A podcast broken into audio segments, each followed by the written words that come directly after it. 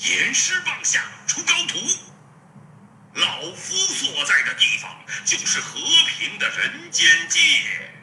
收集三千弟子，召唤多少神龙都小菜一碟。教学生，顺便拯救世界。好好教导你什么是尊师重道。王者荣耀英雄故事：老夫子。天不生夫子，万古如长夜。在大陆，即使三岁小儿也能斩钉截铁告诉你，世间最强的人是老夫子。这既是传说。也是一种坚定不移的信仰。夫子的年龄有多大？大概就像滔滔大河日夜奔流，只能惊叹叹者如斯夫，却看不见源头。夫子的实力有多高？大概就像冰封的雪山、高耸入云的通天塔，以及九重之天那样望不到巅峰。曾经唯一能与夫子媲美的智者是姜子牙，姜子牙继承了太古的知识。并将他们以机关术和魔道的形式分别传承给后人。然而，夫子预感到了这种做法的危险，对至高的作为天地根源知识的追求，极易让人失去对生命的畏惧之心，从而步入歧途。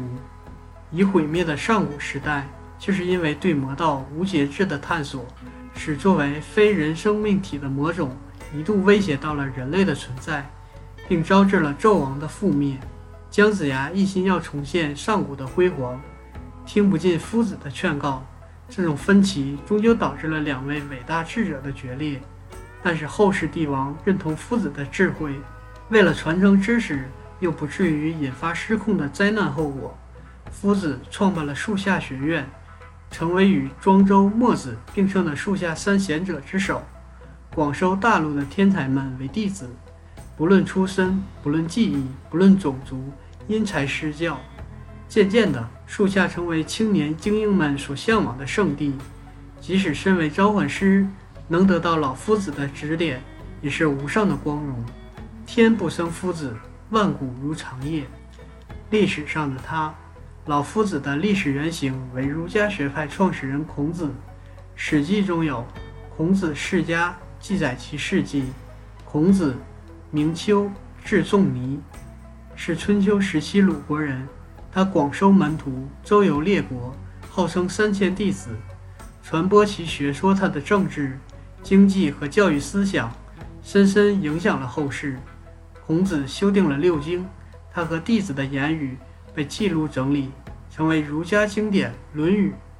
司马迁评曰：“孔子布衣，传十余世，学者终之。”自天子王侯，中国言六艺者，则忠于夫子，可谓至圣矣。